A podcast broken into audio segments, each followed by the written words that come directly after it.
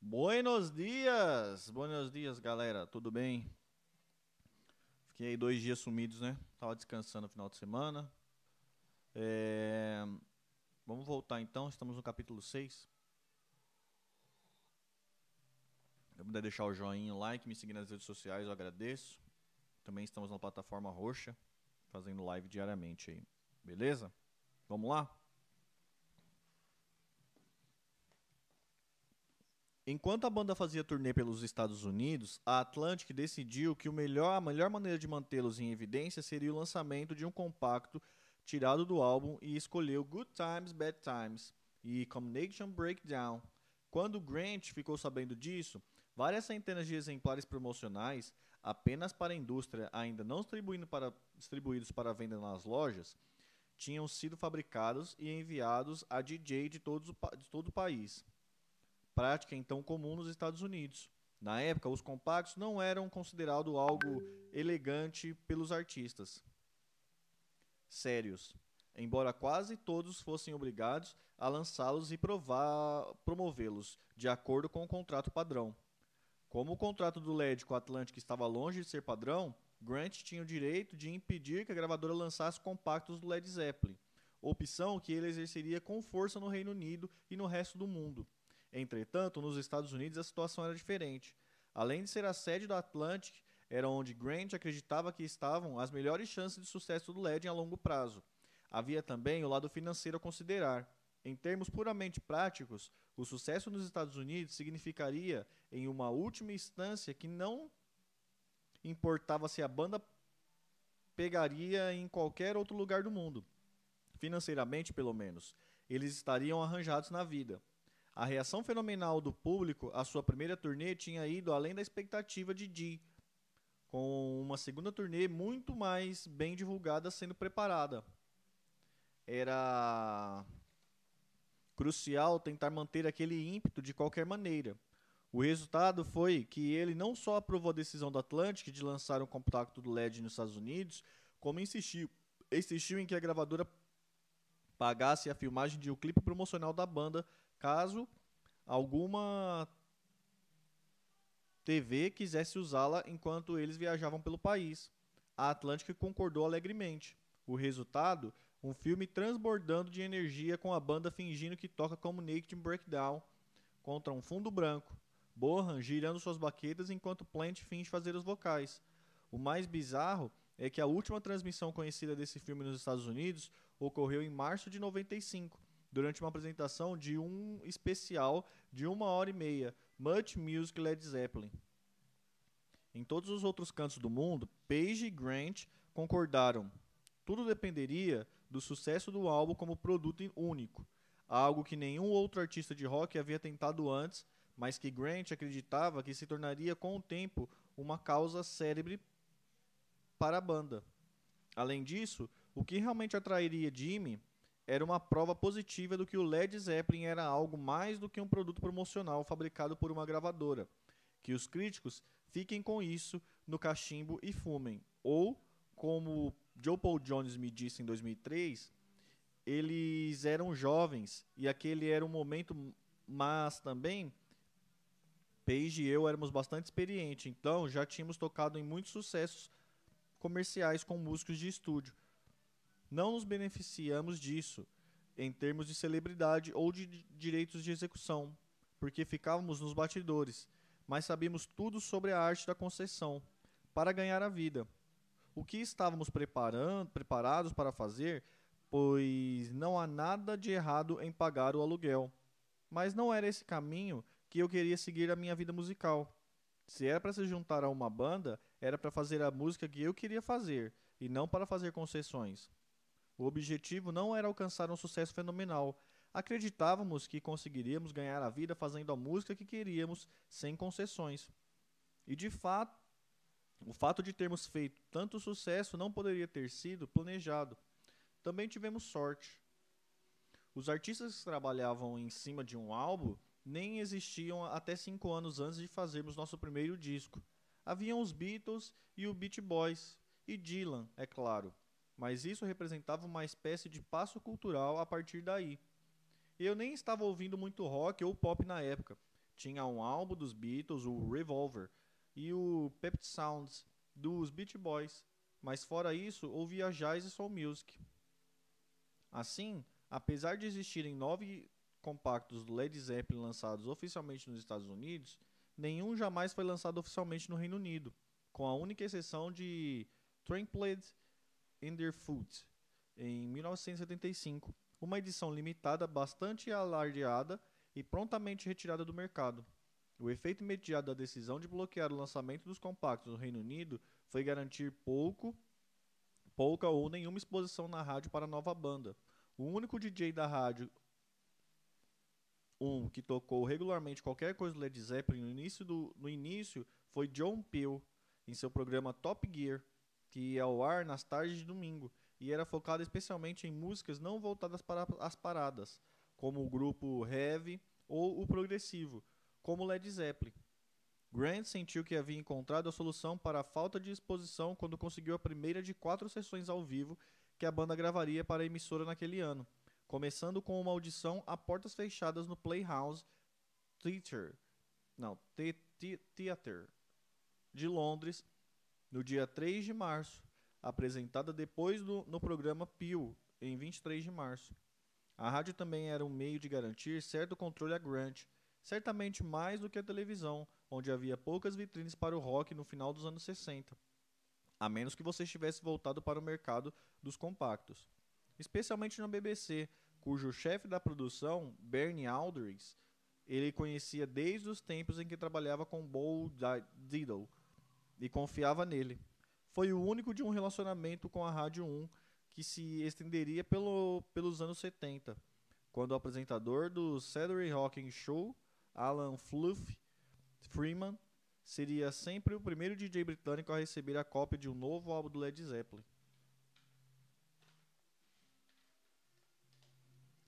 Apesar de não terem percebido isso na época, as sessões da BBC foram marcos importantes para a banda. Segundo Joe Paul Jones, éramos muito jovens e metidos na época, muito seguros de nós mesmos.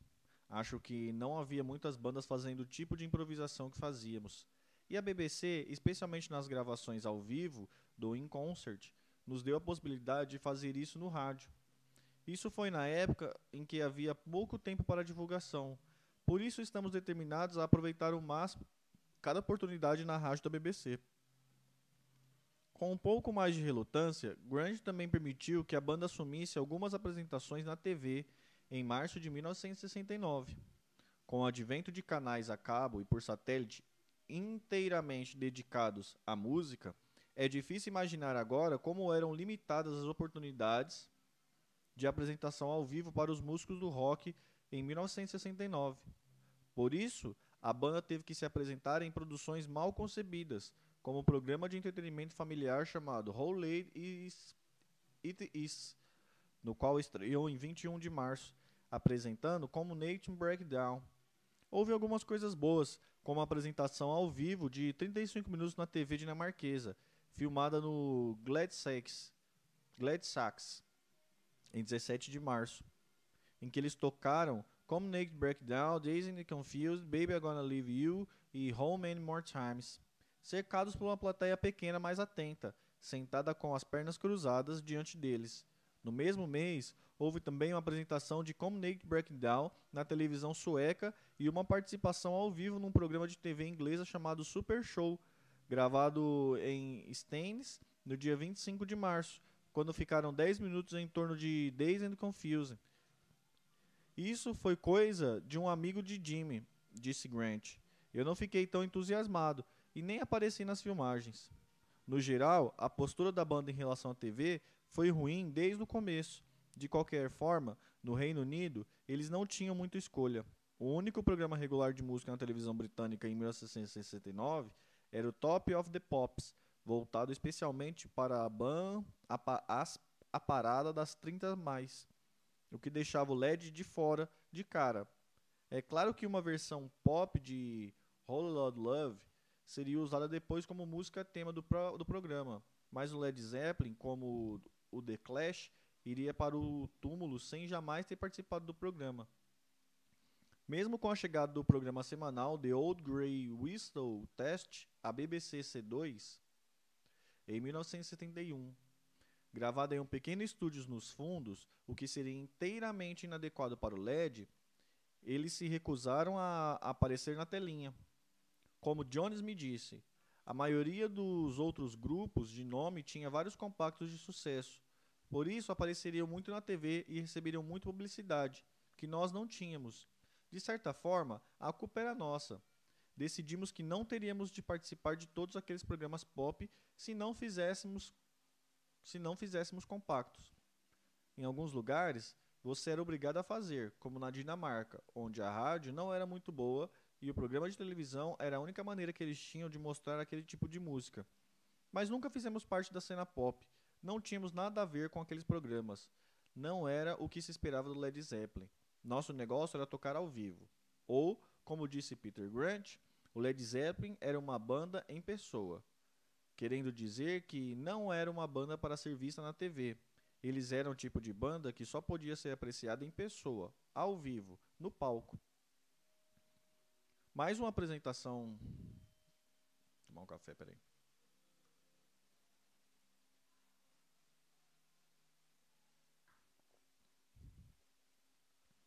Mais uma apresentação televisiva que receberia as bênçãos de Grant seria filmada para o programa Color Me Pop da BBC 1, feita por uma equipe de televisão durante o show Mar na, no Marquês, no dia 28 de março.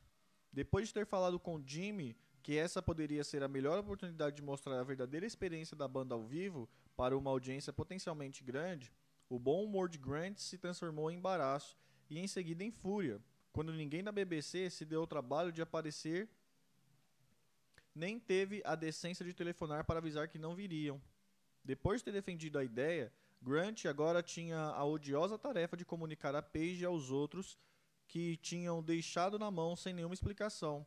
Ele jurou que jamais permitiria que tanto ele quanto Led Zeppelin ficassem à mercê dos caprichos de um canal de TV novamente. Não importava quão importante fosse. Essa decisão teria desdobramento decisivo para a carreira do Led Zeppelin, que nem Page nem Plant poderia prever. Pelo menos não na escala de mal entendidos que acabariam envolvendo seu legado com o passar dos anos. Enquanto contemporâneos como The Who e os Stones, mais simpáticos à televisão, iriam superar o LED tanto em termos de aparição crítica, apreciação crítica, como de importância histórica, se não em vendas reais. Foi quando soube que nós simplesmente não precisaríamos da mídia, disse Grant. Tudo teria a ver com os fãs. Como ocorreu nos Estados Unidos, no final da turnê, em abril, o álbum tinha começado a apresentar vendas estáveis. No final do ano, alcançaria a marca de 100 mil cópias vendidas na Grã-Bretanha, alcançando o sexto lugar na parada nacional. Mas isso ainda estava um pouco longe, e quando a banda voltou para os Estados Unidos, naquela primavera, foi como uma sensação de alívio. Se na primeira turnê eles faziam apresentações de abertura, normalmente sem sequer ter o nome no cartaz que anunciava as atrações da noite, quando voltaram para o primeiro show no dia 18 de abril, no Festival de Jazz de New York, University deram início a uma série de 29 shows em, 15, em 31 dias, dividindo a cena com a atração principal com Vanilla Fudge. E o acertado era que o que tivesse mais público em uma determinada cidade seria o último do programa. Como as vendas alcançavam as 200 mil cópias e o álbum caminho de mais 20, das 20 mais, eles eram vistos nos Estados Unidos como uma banda prestes a alcançar grande sucesso. A outra mudança nessa turnê, como observaria Robert Plant, foi que as pessoas começaram a se interessar pelos outros membros do grupo, e não só por Jimmy, como o homem de frente. Era inevitável que boa parte dessa nova atenção se voltasse para o próprio Plant. O fato de ele não ter contribuído pa para o material do álbum era irrelevante. Joey Cooker e Rod Stewart também não compunham no seu próprio material. E como este último, Plant não era apenas bom, ele era alto, loiro e, aparecia bom de, e parecia bom de cama, um verdadeiro deus dourado sacudindo o que tinha. O contraste visual perfeito para o persona mais dark, mais esguia e efeminada de Page no palco. Com, com reconhecimento voltou a confiança, qualidade que nunca faltará a Plant no passado, mas que agora ele estava redescobrindo todas as noites. Page estava aliviado por ver o homem de frente crescendo em estatura no palco. E fora dele, a pessoa que realmente sentia a mudança foi Richard Kohler. Ele havia separado, reparado na mistura de nervosismo e arrogância do cantor.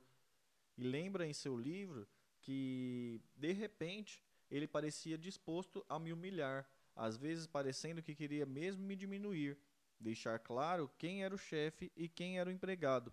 Quando estávamos em hotéis, ele ligava para o meu quarto e dizia coisas tipo: Richard, ligue para o serviço de quarto e peça que me traga um pouco de chá e o café da manhã. Eu tinha vontade de dizer para ele ligar para a cozinha ele mesmo, mas parecia que ele gostava de me deixar zangado.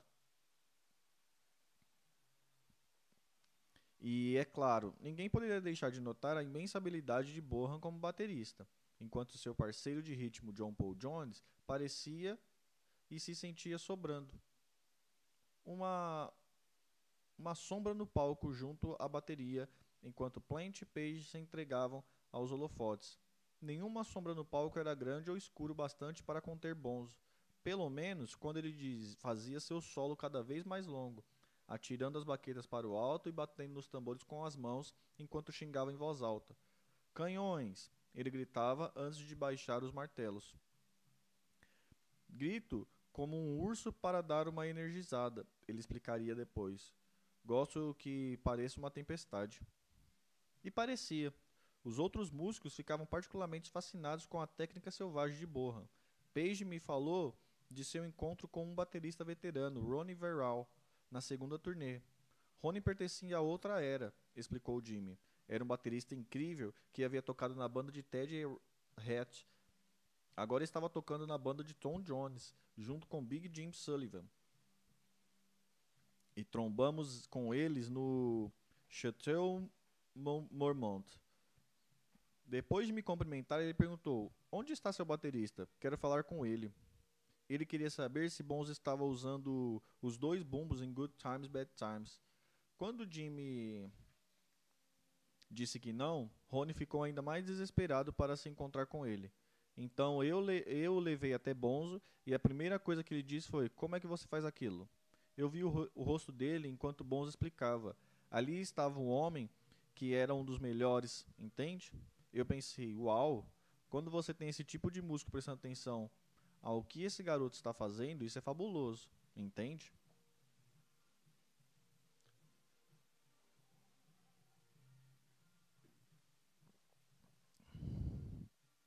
Não eram só os jazzistas mais antigos que estavam prestando atenção. Havia toda uma geração de bateristas de rock aparecendo que observava o, o que Borra fazia. No mínimo, seu velho colega de Brum, Bill Ward, que também iria descobrir o mesmo sucesso que o Black com o Black Sabbath. Os mestres da bateria atualmente têm muito material quente e estão cheios de truques, auxiliados por uma tecnologia incrível. Ele me diz, mas ouvi o que Borra fazia em um bumbo quando tinha 17 anos. O único cara que conseguia chegar perto era Bud Richard, do qual John era grande fã. Na verdade, você precisa olhar para os caras mais antigos para ver esse tipo de trabalho. O sentimento de Bonzo e o que ele coloca no rock são muito refinados. Ele é o melhor modelo para qualquer baterista. Se quiser saber onde colocar ou como usar a sincopação, ouça um mestre, porque Borra era um mestre absoluto mesmo quando garoto. Ou, como diria depois Beb Bevan, outro camarada de adolescência de Borra e depois a estrela por direito próprio com The Move e mais tarde com a Electric Light Orchestra, o que Bonzo conseguia fazer no bumbo com um único pedal era escandaloso. Ele certamente me superou em termos de pura habilidade. Era só a sua personalidade meio exagerada que as pessoas às vezes tinham dificuldade de engolir. Bevan disse que o Move chegou a cogitar Bohan, mas pensou melhor e acabou oferecendo o trabalho a, de baterista a Bevan.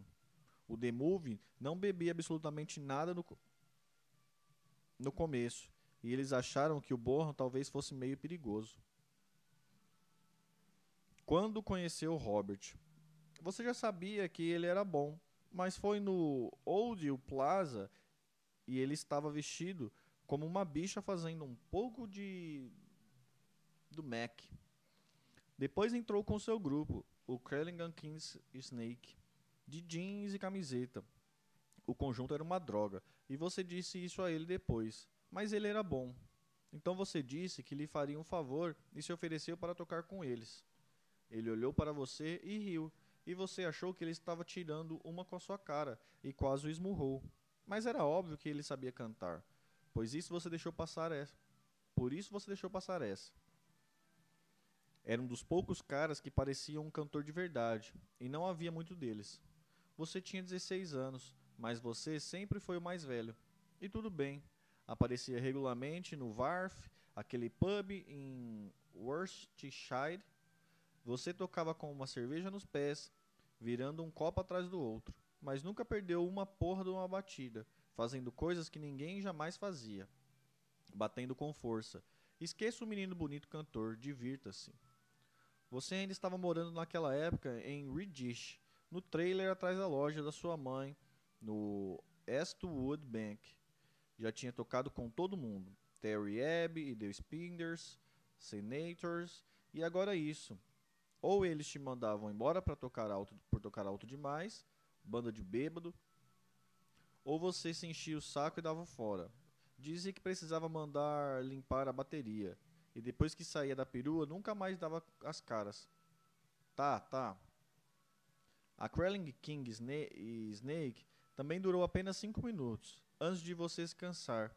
Depois veio Nick James, grande cantor, sem canções. Em seguida, Locomotive. E então a Way of Life, outro grande grupo sem músicas próprias. Nada que você gostasse, pelo menos. Algumas duraram apenas uma noite, outras não te deixavam chegar perto, já tinham ouvido falar de você. Dave Pegg, o baixista do uh, A Way of Life, e depois o Fair, Fair, Farpoint Convection. Costumava dizer: se você estivesse em uma banda com borra, sabia que não seria chamada de novo. Geralmente, fazíamos apenas a primeira metade da noite. Tudo bem, está certo. Mas era como seu camarada Mac Poole dizia: você podia ter levado um pontapé por ser barulhento demais, ou por estar muito bêbado, ou por não ter aparecido na hora, ou por ter perdido o ensaio, ou por qualquer outra porcaria. Mas nunca foi dispensado porque não era suficientemente bom, colocando papel alumínio no bumbo para o som ficar mais alto, você via a coisa da seguinte maneira: estou fazendo o que quero. Se não gosto, caio fora. A única coisa de que gostava, quase tanto como tocar bateria, era uma cerveja, ou dez. Era como seu outro camarada, Jim Simpson, do Locomotive, dizia sempre: O tempo passa rápido na companhia de John. Isso não impediu o puto de te despedir, impediu? Na primeira vez, tudo bem, porque você ficou em pé na bateria e começou a tirar a roupa. Mas Jim era um cavalheiro, sempre acabava aceitando você de volta, especialmente quando levava para ele 200 Benson em Ridge ou uma garrafa de uísque que tinha roubado da loja. É claro que você acabava ajudando a beber, mas a ideia é a ideia que conta, certo? Mesmo na véspera do seu casamento, você não podia evitar, mas ficou muito chateado. Tinha ido ver o Meg toca tocar usando suas roupas de casamento e sentou na bateria dele e manchou as peles. Ele gritou com você: Porra, saia daí! Mas você sorriu. Nunca entendeu por que tanta coisa por causa da bateria. Olhava para os caras do Mac, que tratavam as suas como se fossem feitas de, de ouro, e fazia uma careta.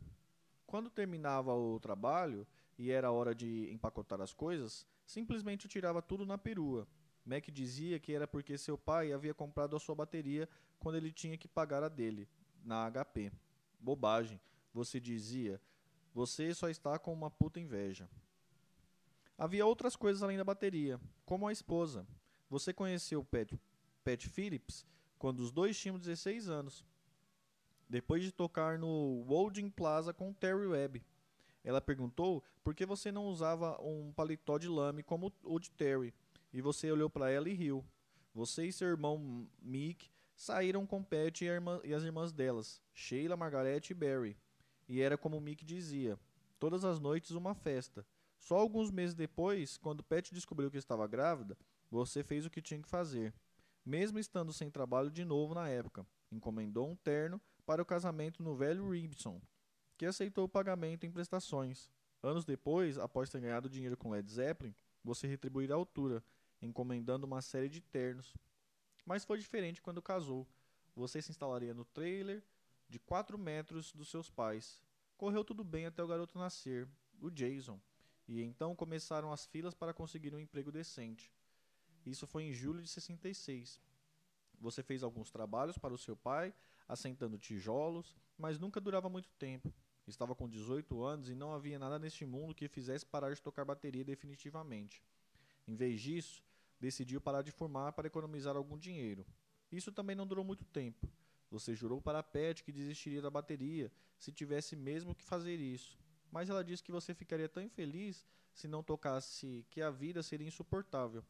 De qualquer forma, seu pai sempre prestava algum dinheiro quando você precisava.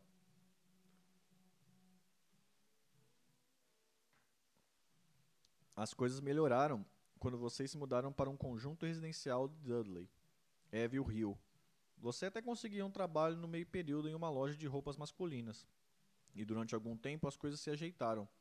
Podia ter sido um arruaceiro, mas sempre limpava tudo muito bem.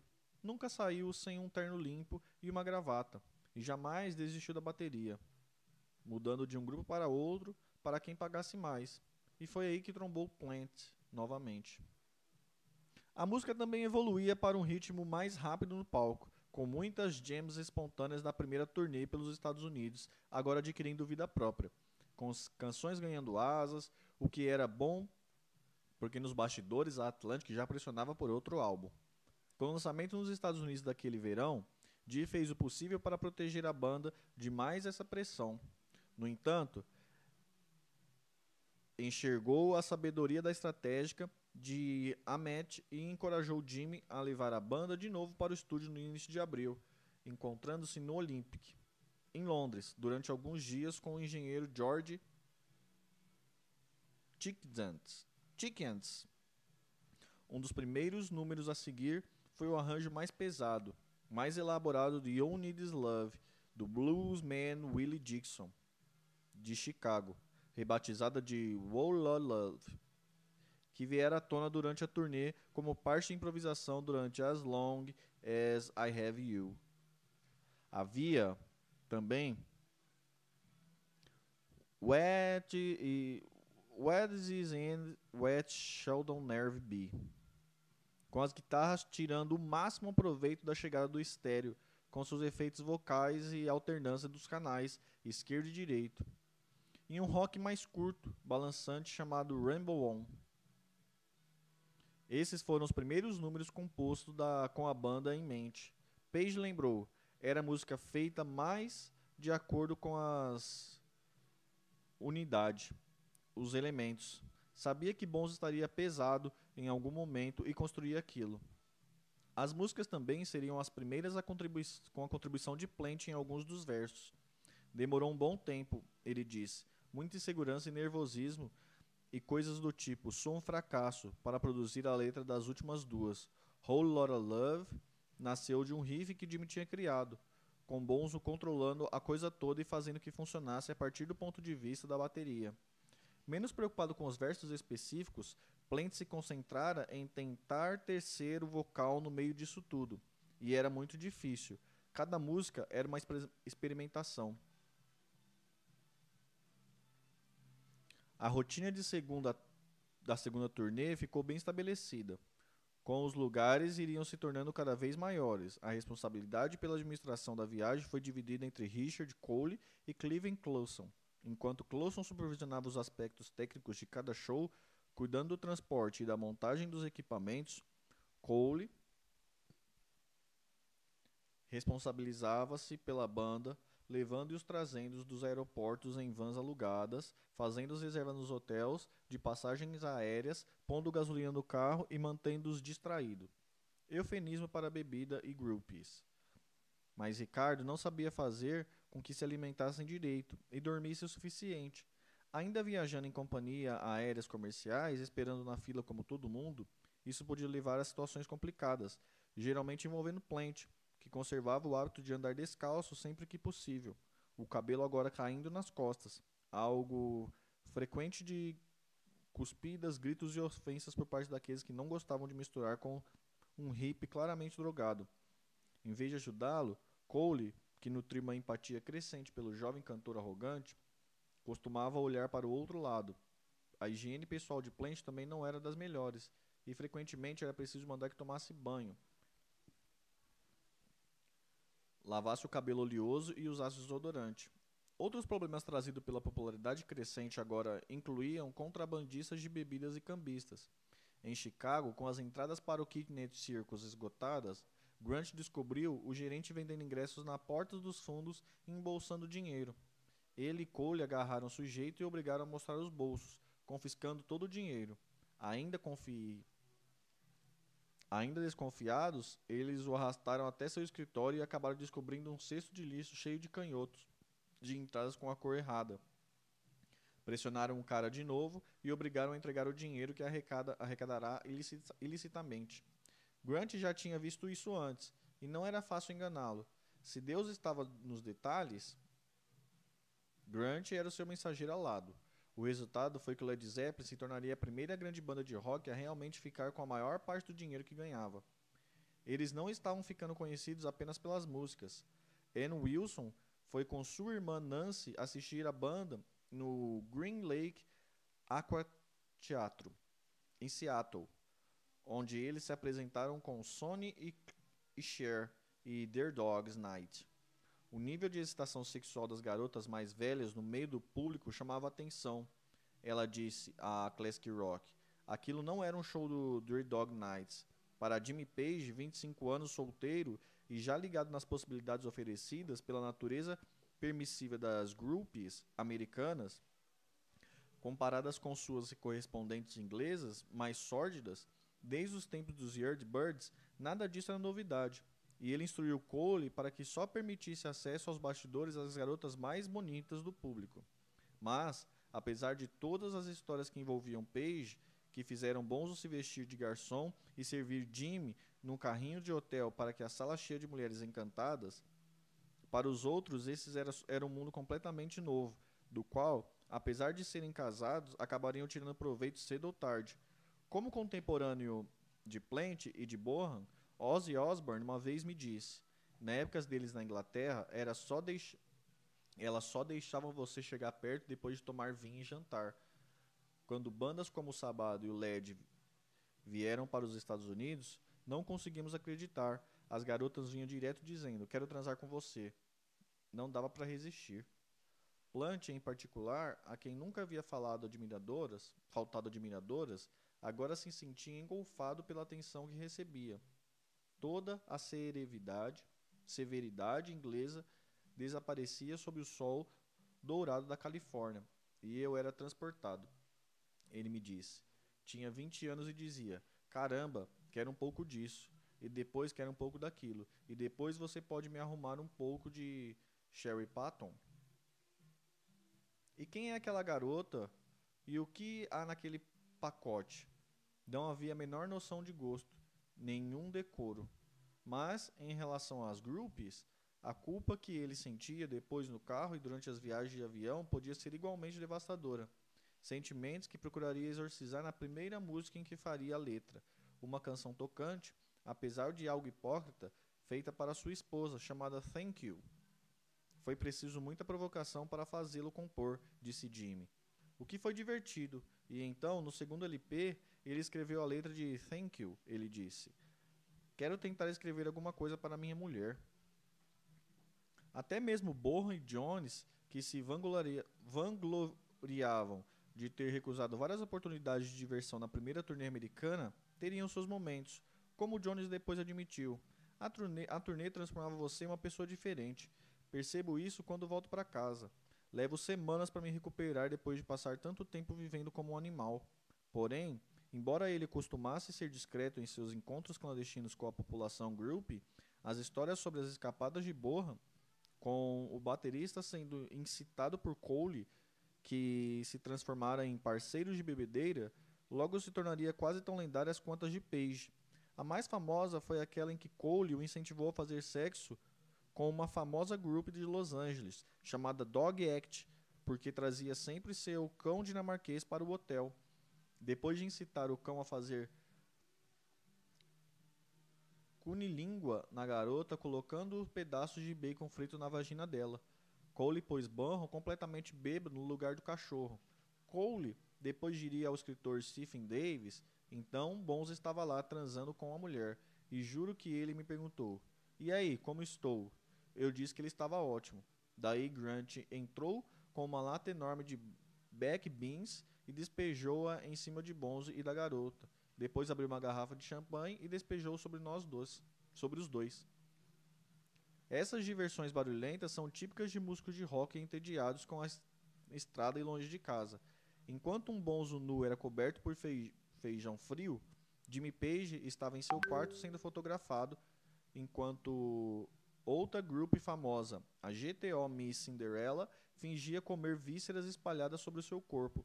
Anos depois, entretanto, a lembrança desses incidentes acrescentaria várias camadas ao mito Led Zeppelin, na verdade, Elvis e os Beatles tinham feito coisas bem piores muito tempo antes de o LED desembarcarem nos Estados Unidos. Em meados de, dos anos 50, muito antes da chamada Revolução Sexual, um membro da máfia de Memphis, Lamar Fake, disse a Mojo: Elvis via mais bunda do que o assento de privadas, seis garotas no quarto de cada vez. Quando saíamos, era preciso chamar a Guarda Nacional para limpar o lugar. Ou, como contou depois John Lennon a John Wayner a respeito das aventuras dos Beatles nas estradas, pensem em Sat Satiricon, filme de Fellini. Onde quer que estivéssemos, havia sempre alguma coisa acontecendo. Os quartos dos hotéis estavam constantemente cheios de malucos e putas e sabe lá o que mais. Mesmo que o público continuasse a ignorar esses absurdos, a fantasia do astro de rock vivendo uma vida de abandono hedonista como se fosse algo a que tinha direito já se firmara, ideia fortalecida por imagens provocativas como a de um quarto cheio de mulheres nuas na foto do capa do álbum de Hendrix, o Electric Ladyland, ou a famosa foto da, do bacanal dos Stones tirada por Michael Joseph para o álbum Mengarb's Banquet, ambos lançados no final de 68, o público que agora comprava os álbuns, não era nada inocente assistir os filmes do Blowout, Ace Rider e depois Performance, Woodstock, Zebrick Point e até os filmes dos últimos dias dos Beatles como Yellow Submarine, bastante influenciados pelo ácido, e It Be, com sua ambientação que refletia claramente a nova consciência de sexo e drogas, evidente em todos os aspectos da experiência do rock nos anos 60. As GTOs eram uma meia dúzia de grupos amigas que ficaram famosas com o patrocínio de Frank Zappa, que teve a ideia de transformá-las em um grupo de verdade que gravaria para o seu próprio selo independente, apropriadamente chamada Bizarre Record. Havia Miss Cinderella, Miss Christine, Miss Pamela, Miss Mercy e Miss Lucy, mas em épocas diferentes, Miss Sandra ou Spark. Elas apareceram no palco em vários shows do Mothers of Invention, como dançarinas ou vocalistas de fundo, como lembraria depois Alice Cooper, outro músico notável do selo de Zappa. Em sua autobiografia, Me, Alice, as GTOs eram mais um evento de mídia do que de música. As pessoas só se divertiam com elas. Era uma viagem estar com elas. Até um libertino des... desavergonhado como Cole reconhecia que as groups desempenhavam um papel importante para o bem-estar das bandas que trabalhavam nos Estados Unidos no final dos anos 60. Acho que você nunca encontrará um músico inglês que fale mal dessas garotas chamadas de groupies, porque não eram vadias ou prostitutas ou algo assim. Elas livravam minha cara muitas vezes, porque não é fácil lidar com um moleque de 20 anos que estão longe de casa. Essas garotas tomavam conta deles e eram como uma segunda casa. Você podia confiar nelas, não te roubavam. Não era só em Los Angeles ou em Nova York que os atributos se reuniam. Ao ouvir alguma delas, Plant lembrou com um sorriso. Miss Murphy, The Bunter Cream, Little Rock Connie, The Ar Arkansas. Algumas ainda estão por aí, mas agora são professoras ou advogadas. Não havia grupos mais famosos em Los Angeles em 69 do que a bela GTO Pamela Ann Miller, conhecida como Miss Pamela ou Pamela de Barris, como passou a se chamar em meados dos anos 60 depois de se casar com o cantor de rock Michael de Barris. Miss P, como também era conhecida, cuidava da turma de Zappa, fazia blusas para seus namorados e, como ela disse, era romântica demais para uma noite apenas. Se estivesse com você, era para toda a turnê, pelo menos localmente. Lembrada por Alice Cooper como uma garota de sorriso aberto, parecia com Ginger Rogers. Tinha o cabelo loiro, um sorriso infantil e muitas sardas. Miss Pamela era uma e epitome da California Grill, cantada pelos Beach Boys. Apesar de estar com apenas 20 anos, já tinha uma longa história de envolvimento com estrelas do rock antes de conhecer Jimmy Page, incluindo Derry DeLoach, cantor do Iron Butterfly, Jim Morrison, Noel Rind e o do Jimi Hendrix Experience, Cleese Hillman, dos Beards e o ator-cantor Brandon DeWild. Ela também já estivera com Jeff Beck Group.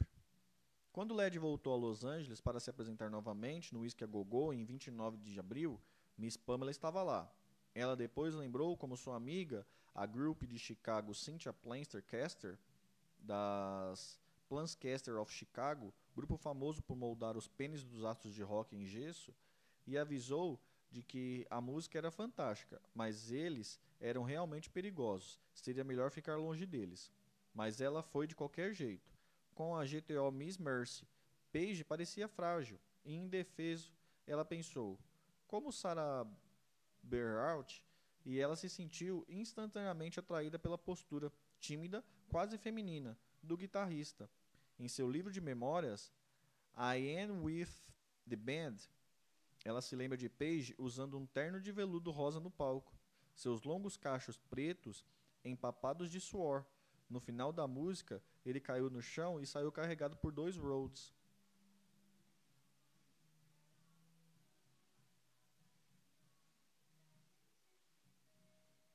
Depois do show, houve uma festa do The, The Charming Experience, onde Miss Pamela avistou o Led enchendo a cara na mesa mais escura do fundo. Ela se sentiu muito orgulhosa por não os conhecer. Ao ver Richard Cole carregando uma garota de cabeça para baixo, os saltos flutuando no ar, a calça girando em torno do tornozelo, a cara dele estava enfiada na virilha da moça e ela estava agarrada aos joelhos dele. A boca aberta num grito que ninguém conseguia ouvir. Era difícil dizer se ela estava gostando ou vivendo um pesadelo. Alguém mais estava mandando ver bem ali na mesa. Mas ela não conseguia tirar os olhos de Jimmy, que estava sentado à parte, observando a cena como se a tivesse imaginando.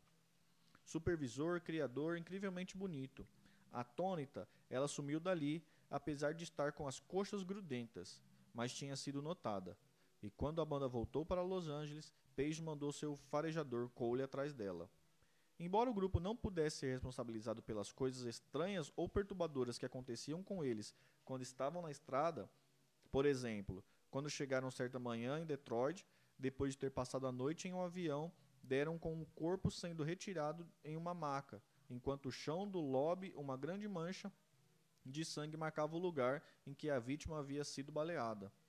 Eles certamente adoravam o caos que a sua simples presença parecia causar onde quer que eles fossem.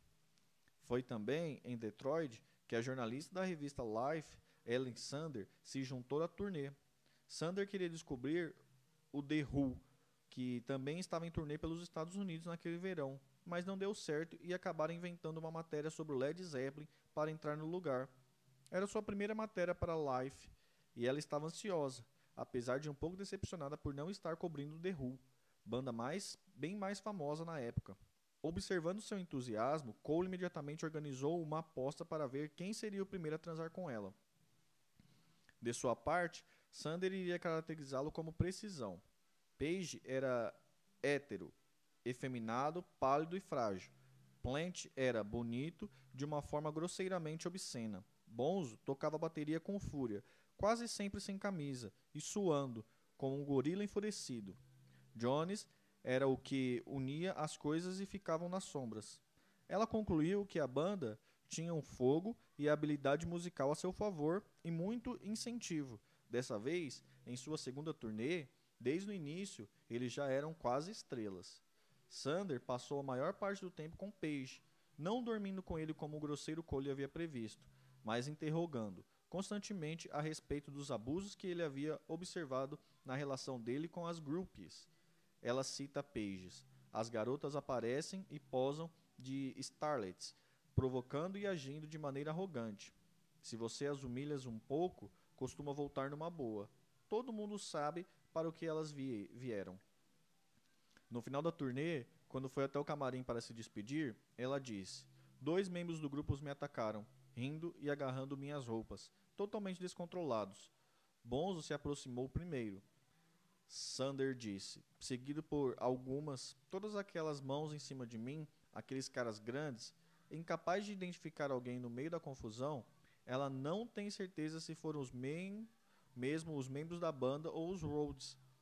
Apavorada, achando que seria estuprada, Sander diz: Lutei até ser salva por Peter Grant, mas não antes de eles conseguirem rasgar meu vestido nas costas. Furiosa com aquela agressão, Sander se vingou recusando-se a fazer a matéria para a Life, negando à banda que poderia ter sido uma publicidade importante em grande escala, algo que os Stones teriam depois.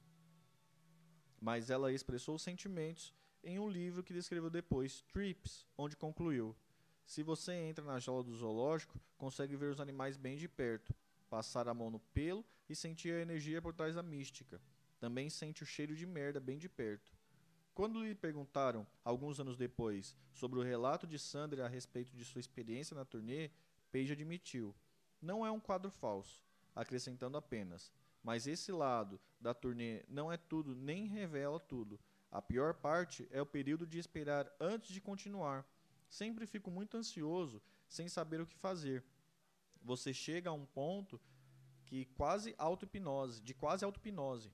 Há um clímax no final do show e o público vai embora, mas você ainda está zumbindo e não desce. É quando fica in, intranquilo, com insônia, mas não incomoda, não incomoda muito se houver um fluxo criativo circulando. Talvez isso seja necessário para esse fluxo criativo. O ruim é que nem sempre é uma liberação. Você se prepara para alcançar aquele pico e a liberação não vem.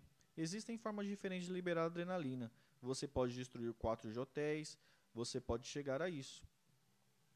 Acho que aprendemos a chegar a um entendimento em relação a isso. Aprendi a, a curtir e alcançar algo criativo também. Em última análise, os membros do Led Zeppelin não eram santos nem pecadores, certamente não no contexto da história do rock, em que as diversões ruidosas e a superatividade sexual fora do palco tinham sido a norma durante décadas. Eles eram apenas mais um elenco de personagem colorido em um palco já inclinado. Fato de Pamela de Beers agora revela, não eram só eles, o The Who também fazia isso, bem como os meninos do Hendrix. Embora como ela acrescenta, o LED fosse um pouco exagerados. Eles eram bem grosseiros às vezes. As garotas faziam qualquer coisa para chegar perto deles, e eles aproveitavam um pouco disso.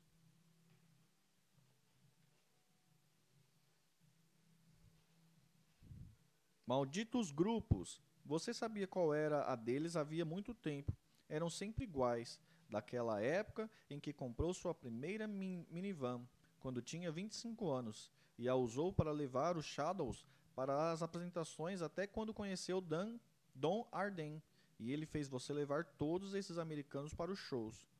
Os Everly Brothers, Lee Richards, Brian Hyland, Chuck Berry. Não importava quem fosse, todos queriam alguma coisa. Esperavam que você ou outra pessoa providenciasse. Quando Chuck Berry reclamou que faltava 3 shillings e 11 pence em seu pagamento, ele se recusou a continuar até que alguém lhe desse o dinheiro. A multidão estava ficando enfurecida, mas você só precisou ver os olhinhos pequenos para saber que o puto estava falando sério. Você era apenas o motorista, mas percebeu que se alguém não fizer alguma coisa, haveria um puta tumulto. Por isso foi até a máquina de cigarros, abriu-a com um murro e contou as moedas até conseguir 3 chiles e 11 pence. Depois entregou a ele, e ele nem agradeceu, pegou a guitarra e se afastou. Mesmo quando você começou a cuidar da estrada para Dom, em 1963, responsabilizando por Bull Diddle e Little Richard, foi a mesma velha história. Bull era legal, era só dar a bebida dele e suas belas garotas e deixar que ele se virasse. Mas Richard, Santo Cristo, era preciso ter olhos nas costas. Só que na manhã só que de manhã você encontrava todo mundo na cama, seis ou sete, e aquele idiota sentado no meio de tudo aquilo lendo a Bíblia. Mas eles o adoravam. Às vezes você tinha que endireitá-los para tirá-los de cima dele, para seu próprio bem. Eles não viram o que você tinha visto. Mas você aprendeu muito trabalhando com Dom. Ele não aceitava desaforo de ninguém. Era durão, truculento, não se preocupava em fazer perguntas depois. Também era esperto, mostrou a você como uma boa forma de durão podia ser quase tão eficiente quanto uma boa pancada. Como Dom costumava dizer, se você não gosta de alguém, deixe que saibam desde o começo, baby. Um puta de um conselho que você nunca esqueceu. A outra coisa que Dom lhe ensinou foi a sempre ter muito respeito pelo dinheiro. As notas que iriam para o seu bolso no fim da noite e aí ficariam. Não aceita sucedâneos. Não se souber o que é bom para você. Então apareceu Jennifer Vicente, Gene e sua perna estropiada, em pé com os saltos de couro que Dom comprou para ele, olhando como se fosse tudo culpa sua. Gene e sua perna estrupiada, e sua garrafa de uísque, e sua arma, e sua esposa, e suas namoradas, e seu papo furado. Senhoras e senhores, o rei do rock and roll, que puto, transformou sua vida numa merda. Mas era bom de palco. Nem mesmo você conseguia deixar de olhar quando ele estava em forma. E a multidão de garotas, elas o adoravam. Nunca estavam satisfeitas sempre querendo mais daquele puto bêbado de cabelos encaracolados. Pedia bourbon aos gritos numa tarde de domingo em Doncaster. Gritava que não podia continuar sem a bebida. Você sabia o que fazer: agarrar o puto pela garganta e empurrá-lo. Ou, se ele já estivesse muito bêbado, passar um tripé pelas suas costas e amarrá-lo com fita crepe no microfone. Esperar que ele caísse e dizer a todo mundo que ele havia caído de exaustão. Pobre coitado desculpe, não haverá devolução do dinheiro. Ele começou o show, não começou? O cara não tem culpa de estar passando mal. Um velho truque de dom. E muito bom. Vai chegar. Recordar que a mulher que vai linda nessa roupa. Preciso pegar um pouco d'água. No início de maio, quando o álbum alcançou o décimo lugar, sua posição mais alta na, na parada, nas paradas, a onda estava começando a chegar à Grã-Bretanha. Com a correspondente da NME nos Estados Unidos, Johnny Harris informando o maior acontecimento do heavy rock de 69 ao Led Zeppelin. A reação à última turnê do grupo pelos Estados Unidos, ela disse: tem sido não apenas incrível, como absolutamente sensacional quando, em 25 de maio, eles se apresentaram na mesma noite que o Jimi Hendrix Experience, durante o Santa Clara Pop Festival, em São Francisco, São José. Jimmy disse a Bonzo: Cara, você tem o pé direito de um coelho. Mas as críticas nos Estados Unidos ainda eram depreciativas, falando dos últimos shows da turnê, duas noites no Fillmore West, em Nova York, nos dias 30 e 31 de maio. O Variety ignorou o público que estava literalmente batendo a cabeça no palco. Em vez disso, falou da obsessão da banda pela força, volume e teatralidade melodramática, abandonando seu sentimento musical em troca da força pura que estimula o seu público predominantemente juvenil. Muitos dos caras conhecidos da banda também não resistiram a dar palpite. Pat Townshend virou seu nariz considerável para os grupos baseados em solo de guitarra que se davam melhor nos Estados Unidos do que na Grã-Bretanha. Kate Richards diz que a voz de Plant estava começando a irritar. Até mesmo Eric Clapton afirmou que achava que o Led Zeppelin era desnecessariamente barulhento. Depois do segundo show, a Atlantic organizou uma festa para eles no Plaza Hotel em Nova York, onde receberam seu primeiro disco de ouro pelo álbum Led Zeppelin. Page mal conseguia conter seu prazer. O sucesso repentino, menos de um ano depois, um ano após a formação da banda, surgiu como uma surpresa imensa. Para ser perfeitamente honesto, o choque só me acertou alguns anos depois. Estávamos viajando até o dia que recebemos discos de ouro. Eu pensei, meu Deus, um disco de ouro. Ocasião algo prejudicada pelo fato de terem sido informados de que precisavam pôr as, as obras, pôr, pôr mãos à obra e produzir um segundo álbum rapidamente se quisessem pegar o mercado pré-natal daquele ano. Partindo para a ação, Jimmy ordenou que a banda saísse da festa direto para o estúdio. Enquanto Page, o eterno workaholic, trabalhava no estúdio com o engenheiro Ed Kramer, os outros só queriam ir para casa. Bones estava lendo, lento e com saudade de casa. Plant dizia em voz alta que a quem quisesse ouvir que sentia muita saudade da mulher, enquanto Dionese mantinha a cabeça baixa como sempre, sem dizer nada. Para tentar manter a animação, Grant passou os dois dias seguintes lembrando constantemente como estava indo bem. Tinhas, tinham não só chegado às, às 10 mais nos Estados Unidos, como também estavam ganhando dinheiro com a turnê. A primeira tinha custado bastante. Dessa vez, com o cachê variando de 5 mil a 15 mil dólares por noite, eles voltariam para casa no lucro, mesmo depois de pago todos os agentes, advogados, contadores, roads, hotéis e despesas de viagem. Esperavam dividir cerca de 150 mil dólares entre eles, e isso não era nada, disse Grant, comparado com o que fariam da próxima vez. A terceira turnê, que já estava sendo montada, arrecaria quase meio milhão de dólares, ele anunciou, o que e com muito menos shows. Logo tudo ficaria melhor, disse Dee, enquanto os membros da banda balançavam as cabeças resigna, resignada, resignadamente. Na verdade, a banda já havia começado a trabalhar seriamente no segundo álbum ao voltar para Los Angeles em abril. A passar vários dias de folga gravando no IEM Studios, seria um padrão seguido durante toda a turnê. A entrada em estúdio sempre em que uma pequena parada na viagem permitia.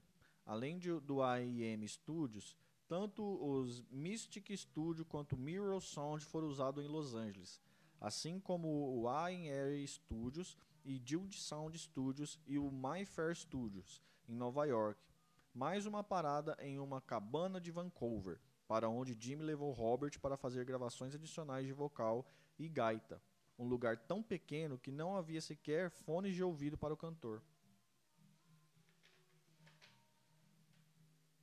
Ao voltarem para Londres em junho, eles cumpriram vários compromissos apresentando o Community Breakdown e Days in the Confusion em Paris para um programa de TV francesa chamado Tous os en Insane e algumas sessões para a rádio BBC, onde o principal interesse foi a apresentação improvisada de Traveling Riverside Blues.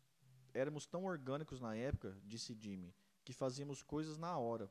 Entre os compromissos foram marcadas algumas sessões nos Morgan Studio, onde eles acabaram Rumble On e gravaram rapidamente duas faixas adicionais para completar o álbum: Living Love Man, She's Just a Woman.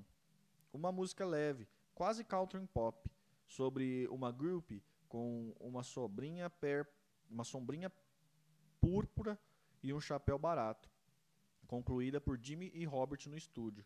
E Where Gone Groove, o antigo número de Bean e King e um dos covers que eles costumavam tocar ao vivo. Estava longe de ser o ideal. No final, eles usariam apenas uma das faixas gravadas no Morgan, mas a Atlantic estava pressionando muito por um novo produto. As sessões de gravações foram feitas tão sem planejamento que só o sempre confiante Page teve seus momentos de dúvida. Que até o sempre confiante Page teve seus momentos de dúvida. Vendo isso, Jerry Waxler procurou tranquilizá-lo dizendo inúmeras vezes que o novo álbum seria uma obra-prima. Mas Wexler não estava apenas querendo aliviar seu sofrimento. Ele realmente acreditava que aquele era o melhor blues branco que ele já tinha ouvido. E isso depois de ouvir apenas três faixas. Tudo isso só tranquilizou em parte o perfeccionismo, o perfeccionista guitarrista solo, que tinha também a preocupação de que o segundo álbum fosse muito diferente do primeiro, que eles ultrapassassem o limite. Por outro lado, estavam determinados a mostrar o que era capaz de fazer, como disse o escritor Richard York durante uma das primeiras sessões em Nova York. Muitos grupos relaxam depois do primeiro álbum, e o segundo é um fracasso. Quero que cada álbum vá mais além. Isso é o que importa. Led Zeppelin 2 certamente foi o mais além do que a concha de retalhos que o antecedeu. Ainda composto essencialmente por blues, rock e folk, mesclava essas formas no que, em retrospecto, seria a base de todo o novo gênero da música popular, o heavy metal, reducionismo, que acabaria por assombrar a banda que inadvertidamente fez mais do que qualquer outra para redefinir seu significado. Composto por material tirado de ideias sugeridas em quartos de um hotel, recomendadas em passagem de som e ensaios, e atiradas na fornalha criativa das improvisações ao vivo, Led Zeppelin 2, como o Page já havia decidido que iria se chamar, seria o álbum da noite nos anos 70. A pura exuberância da banda na época, capturada nas faixas, que ainda hoje, 40 anos depois, vibram com energia, o som, apesar de produzidos em tantos lugares diferentes, obteve uma qualidade tridimensional incrível, ao contrário de qualquer disco gravado até então, feito que o tornava ainda mais notável considerando a abordagem indiscriminada de sua criação. O engenheiro americano que participou das sessões, Ed Kramer, que havia trabalhado no ano anterior com o Hendrix no Electric Land lembrou que ficava emprestando tempo de gravação de qualquer estúdio que conseguia. Alguns dos solos de guitarra de Jimmy foram gravados corredor, em corredores, ele disse. O resultado final seria mixado em apenas dois dias no AIR Studio, em Nova York, na mais primitiva das mesas de som que ele possa imaginar. E ainda assim funcionou.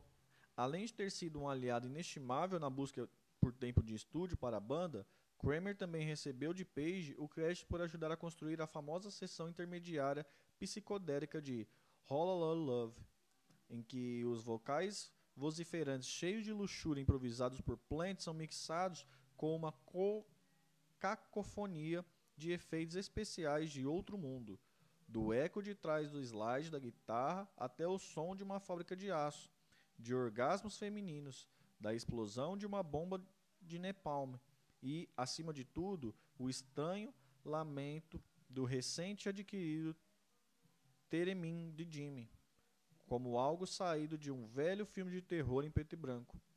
Nós já tínhamos uma porção de sons na fita, disse Page, mas o conhecimento de Kramer na oscilação em baixa frequência ajudou a completar o efeito. Se ele não soubesse fazer isso, eu teria que tentar outra coisa.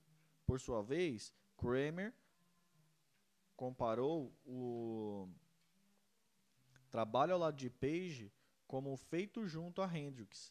Os dois sabiam muito bem o que queriam no estúdio. Eles também tinham uma visão bastante clara e muita concentração nas gravações. Concentração tipo laser. Foi incrível. Assim, apesar de ter duas. Assim, apesar de ter suas reservas em relação à forma como o segundo álbum do LED foi re reunido, seu famoso solo absolutamente eufórico em Heartbreaker, por exemplo, foi uma ideia tardia, gravado separadamente em um estúdio diferente do resto da música e em meio e meio que colocado no meio. Até ele agora concorda que o material como um todo tem uma força e uma consciência notável que a banda raramente conseguia superar em gravações futuras. Isso era o Led Zeppelin em seu elemento mais visceral, rock enquanto função corporal, desde o inspirado, desde a inspiração com que Plant introduziu a monumental faixa de abertura, Whole Lotta Love, o violão vigoroso e a guitarra em harmonia que Page Fay faz sair dos alto-falantes como se fossem cobras para transformar em agentes inacreditavelmente sutis de violência musical momentos do rock que de outra forma seriam simples como Rumble On ou What is, what is and what shall there never be. Até os riffs insistentes de roqueiros agonizantes como de Heartbreakers ou Bring It On Home. Até Robert Plant roubando Robert Johnson em The Lemon Song, no que se transformaria em uma das declarações de interpretação mais gozadas ainda que despreocupadas do Led Zeppelin. Quero que você esprema meu limão, até o suco escorrer pela minha perna.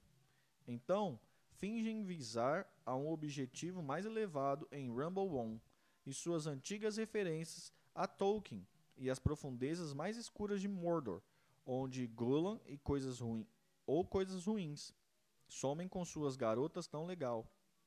Ou, melhor ainda, o modo relu, resolutamente imperturbável com que ele se dirige à sua esposa na quase insuportavelmente sentimental Thank You, com a melodia da guitarra de 12 cordas, tambores melodramáticos e órgãos soltando fumaça. Foi quando Robert começou a aparecer como letrista, Page me falou. Sempre tive esperança de que isso aconteceria. Todas as marcas registradas do LED, destinadas a se transformar em marcos da história do rock, e todas com raízes do mesmo blue fértil e efervescente do contemporâneo inglês branco como Savoy Brown, Chicken Shake e Fleetwood, Fleetwood Mac no, do começo, mais revigorado com a sua essência original, inescrupulosa, diabólica, ao contrário dos bluseiros honestos que frequentavam os clubes londrinos. Estas, esta não era uma hora homenagem não era uma hora não não esta não era uma homenagem respeitosa ao passado. Era música sexual primeva do futuro o que Robert Plant iria depois caracterizar como uma abordagem muito mais carnal da música e bem extravagante.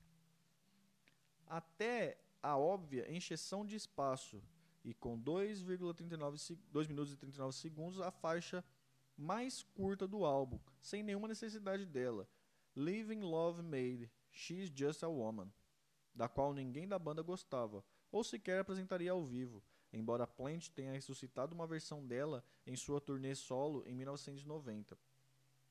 Veio direto da gaveta de cima. Era o tipo de sucesso direto em torno do qual o grupo como The Rex Tim Lizzy construíram carreiras na década seguinte. O único ponto realmente fraco foi o osso atirado para Bohan na forma de Moby Dick, um exercício que Page inventou com várias tomadas diferentes no estúdio para montar um solo de bonzo, conhecido a partir da segunda turnê nos Estados Unidos, quando ele começou a apresentá-la com destaque como Pet the Light, era tirado de um riff que Jimmy havia desenvolvido enquanto tocava uma canção sonolenta de John de John, estes chamados The Girl I Love She Got Long Heavy Hair, que a banda passou a apresentar regularmente em 69. Apesar do que os solos de bateria estarem se tornando obrigatórios nos shows de rock, só o Cream tinha apresentado o que era basicamente um solo de bateria como faixa de um de seus álbuns, versão altamente condensada. 2 minutos e 28 segundos de uma inte intelectualização percussiva impressionante, ensanduichada por riffs de Page e de Jones que vão progredindo lentamente. Ao contrário de sua contraparte ao vivo, que era um espetáculo verdadeiramente emocionante.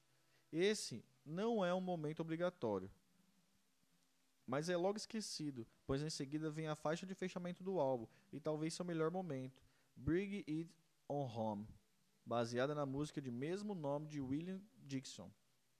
Tinha composto para Sony Boy, mas levada a um plano musical muito mais elevado pelo riff acelerado de Page e pela bateria espantosa de Bohan, que só o Led Zeppelin tinha.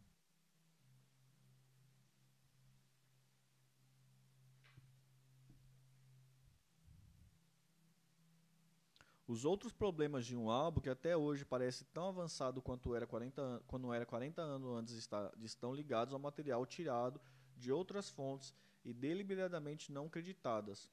O exemplo mais famoso é Whole Lotta Love, que, com o exame mais detalhado, se revela um dos momentos menos originais da carreira do Led Zeppelin. Não só é a base da música, liricamente, com certeza, tirada da versão de Moby, Moody Waters de Won't Need Love, de William Dixon, o que viria à tona em 1987, quando uma ação tardia por plágio apresentada pelo, Spo, pelo espólio de Dixon foi acertada fora dos tribunais. Como até o chamado novo arranjo com que eles embalaram foi parcialmente retirado do Small Faces, que costumava fazer um bis com sua própria versão altamente energizada de All Needs Love, em meados dos anos 60. Gravada para seu álbum de lançamento em 66, onde foi creditada ao vocalista Steve Marriott e o baixista Ronnie Lane. O ex-tecladista do Small Face, Ian McLangan, depois admitiu que foi uma coisa que roubamos ou pelo menos o refrão foi um roubo. Era um lance que o Steve costumava fazer, porque era isso que estava influenciando. A versão do LED também seria um roubo, só que dessa vez foi creditada a Page, Plant, Jones e Bohan. Não há dúvida quanto à similaridade entre a energia feroz da versão do LED e dos Small Face, pelo menos no fraseado vocal de Plant, que soa constrangedoramente como o de Marriott, a ponto de este último depois ter acusado Plant de ter copiado seus vocais. Fizemos uma apresentação com os Yardbirds, Marriott diz na biografia da banda escrita por Pablo Riente. Hey It, em 95. Jimmy Page veio me perguntar que o número era aquele que tínhamos tocado, e eu disse que era uma coisa de Mob Waters. Plant costumava aparecer sempre que tocávamos no Kingdom Stinders ou Stonebridge, Assim, quando Plant foi gravar Whole Lotta Love, cantou do mesmo jeito, com o mesmo fraseado, até as paradas no fim são as mesmas. Até mesmo a parte mais memorável da música, aquele riff vigoroso, si ré, si ré mi, saiu do refrão da guitarra do original de Moby Waters. Entretanto, Pace insistiu em que, no que me diz respeito, sempre procurei colocar algo novo em tudo que usei. Sempre fiz questão de criar alguma variação. Acho que na maioria dos casos você jamais saberia qual poderia ser a fonte original. Talvez não em todos os casos, mas na maioria. E apesar de reconhecer rindo que certamente tomamos algumas liberdades, ele agora põe a mão ele agora põe a maior parte da culpa pelas acusações de plágio feitas posteriormente em Plant, dizendo que a maioria das comparações estão, está nas letras e Robert devia mudar as letras, e ele nem sempre fez isso. Foi o que nos causou mais problemas. Eles não podiam nos pegar nas partes das guitarras ou nas músicas, mas as letras nos entregaram. No entanto, em depoimento em 85, Plant devolveu a culpa a Page ao brincar. Quando plagiávamos algo, eu dizia a Jimmy: Ei, essa música não é nossa. Ele respondia: Cala a boca e continue andando. Cinco anos depois, ele argumentou que, em sua apropriação de velhos blues, o Led Zeppelin estava apenas seguindo a tradição. Ninguém sabia realmente de onde vinham as canções. Se você ler o livro de Robert Palmer, Deep Blues, verá que fizemos o que todo mundo fazia. Quando Robert Jones tocava um Preaching Blues, ele estava pegando Pre Preachers and Blues, de Son House, e remodelando. Qualquer que seja a maneira de ver, entretanto, não havia como não saber qual a origem das faixas como The Lemon Song ou Bring On The Home. Musicalmente, The Lemon Song sairia diretamente de Kill on Flow, de Howlin' Wolf, com as fisgadas de Crosscut Sound, de Albert King, enquanto o refrão, com o verso do limão espremido, também tem uma fonte direta nesse caso, Traveling Reverse, Reverse Blues, de Robert Johnson. No entanto, mais uma vez, na capa do disco, os créditos pelas letras são divididos igualmente entre os quatro membros da banda, sem nenhuma menção a Charles Burnett, Howlin' Wolf ou Robert Johnson. Embora os trabalhos desse último agora tenham caído no domínio público, pois já se passaram 70 anos após sua morte. No início dos anos 70, a Army Music, de, editora de Burnett, processou o Led Zeppelin por violação dos direitos autorais. Processos que a banda acertou fora dos tribunais, com pressões futuras pelos créditos de coautoria para Burnett. Da mesma maneira, na época da ação contra a banda por Wally Love, também foi feito um acerto fora dos tribunais envolvendo Bring It On Home, baseada em uma velha faixa de Sonny Boy Williams composta por William Dixon, mas creditada simplesmente a Plage Plant. Com Dixon composta não, baseada em uma velha faixa de Sonny Boys Williamson, composta por Dixon, mas creditada simplesmente a Page Plant, com Dixon recebendo também os créditos pela coautoria de ambas as músicas em todos os produtos futuros do Led Zeppelin. Porém, mais uma vez, Page não se mostrou arrependido. Essa coisa com Bring It On, on Home, por Cristo, só um pedacinho minúsculo foi tirado da versão de Sonny Boy Williamson, e isso foi um tributo que prestamos a ele. Como disse uma vez Salvador Dali, outro emprestador, o gênio pode roubar, ao passo que o talento toma emprestado, mas Jimmy continuaria a ser mais descarado em relação a isso do que a maioria. Em última análise, porém, mesmo levando em conta os plágios evidentes na letra das músicas Led Zeppelin 2, foi o disco de Page.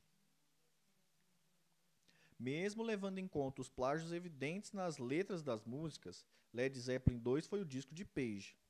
Tranquilamente, seu melhor momento como guitarrista até então certamente sua mais poderosa realização como produtor, justificando plenamente sua ambição de levar os Yardbirds para o território completamente novo, mesmo que acabasse tendo que fazer isso sozinho, com uma formação inteiramente diferente. Como Joe Paul Jones teve o prazer de admitir, qualquer tributo que apareça deve ir para Jimmy.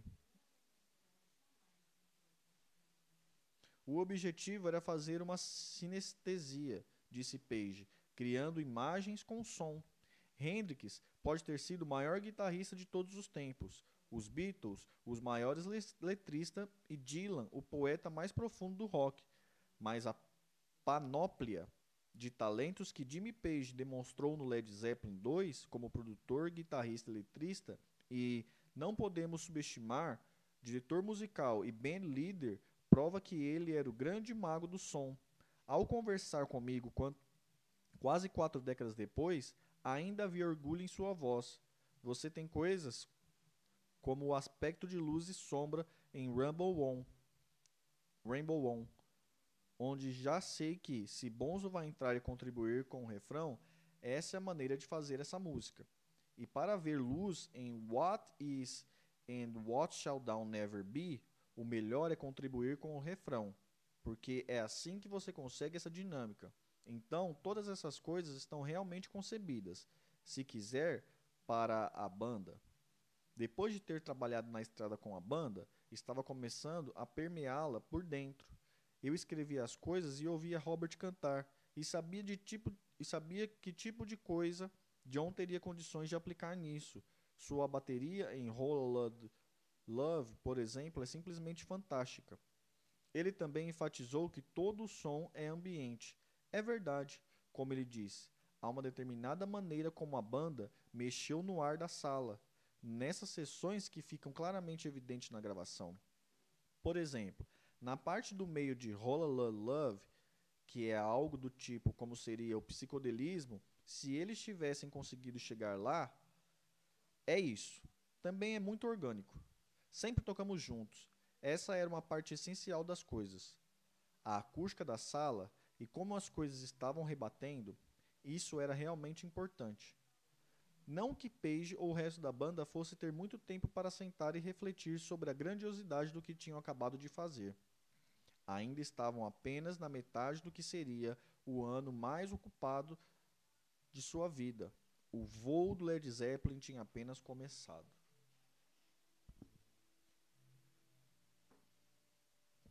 É, galera, muito bem. Terminamos aí o sexto capítulo, os canhões. Estamos chegando na metade do livro? Acho que sim, né? Estamos bem pertinho da metade, olha aí. Ó. Mais um capítulo e a metade chega. Bom, galera, é isso aí. Quem puder dar um joinha, compartilhar, deixar uma mensagem aí que estiver me acompanhando na leitura. Se estiver ouvindo em podcast, lembre-se que é a Discoteca Store que patrocina essas leituras, nossos audiobooks. Segue a gente também nas redes sociais e na nossas lives. Tamo junto e até mais tarde. Falou!